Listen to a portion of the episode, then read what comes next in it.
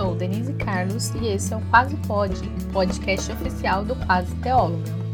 E esse clima de roça, de tranquilidade, é para o nosso podcast de devocional, porque para fazer uma devocional com qualidade tem que ser tranquilinho. Diariamente temos uma devocional por aqui. Faremos a leitura da Bíblia durante um ano, durante todo esse ano de 2022. Por dia, farei uma reflexão junto com vocês com base nos capítulos lidos. Vamos lá?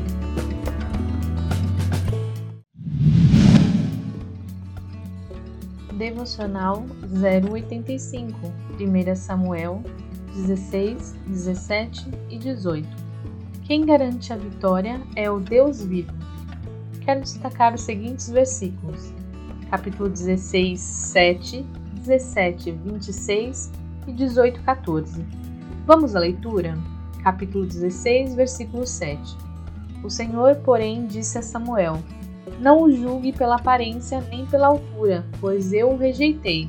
O Senhor não vê as coisas como o ser humano as vê. As pessoas julgam pela aparência exterior, mas o Senhor olha para o coração. Capítulo 17, versículo 26. Então Davi perguntou aos soldados que estavam por perto: o que receberá o homem que matar esse filisteu e acabar com suas provocações contra Israel? Afinal de contas, quem é esse filisteu incircunciso para desafiar os exércitos do Deus vivo? Capítulo 18, versículo 14. Davi continuou a ter êxito em tudo o que fazia, pois o Senhor estava com ele. Samuel olhou para a aparência, mas o Senhor deixou claro que era para o coração que ele olhava vemos o princípio da história de Davi, sua unção a rei e seus primeiros atos de coragem. Muitas vezes somos desafiados em nosso dia a dia. Qual atitude tomamos? Ficamos com medo, olhamos para o tamanho do problema e nossa pequenez e nos acanhamos ou, como Davi, enfrentamos com coragem? Davi tinha consciência de quem era o capitão do exército. Era o Deus vivo, é Ele quem garante a vitória. Precisamos apenas nos dispor a enfrentar.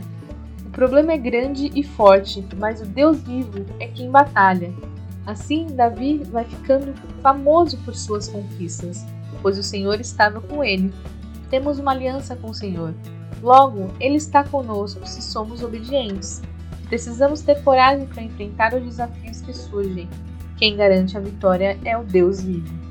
E essa foi a reflexão de hoje. Vem refletir conosco durante todo esse ano.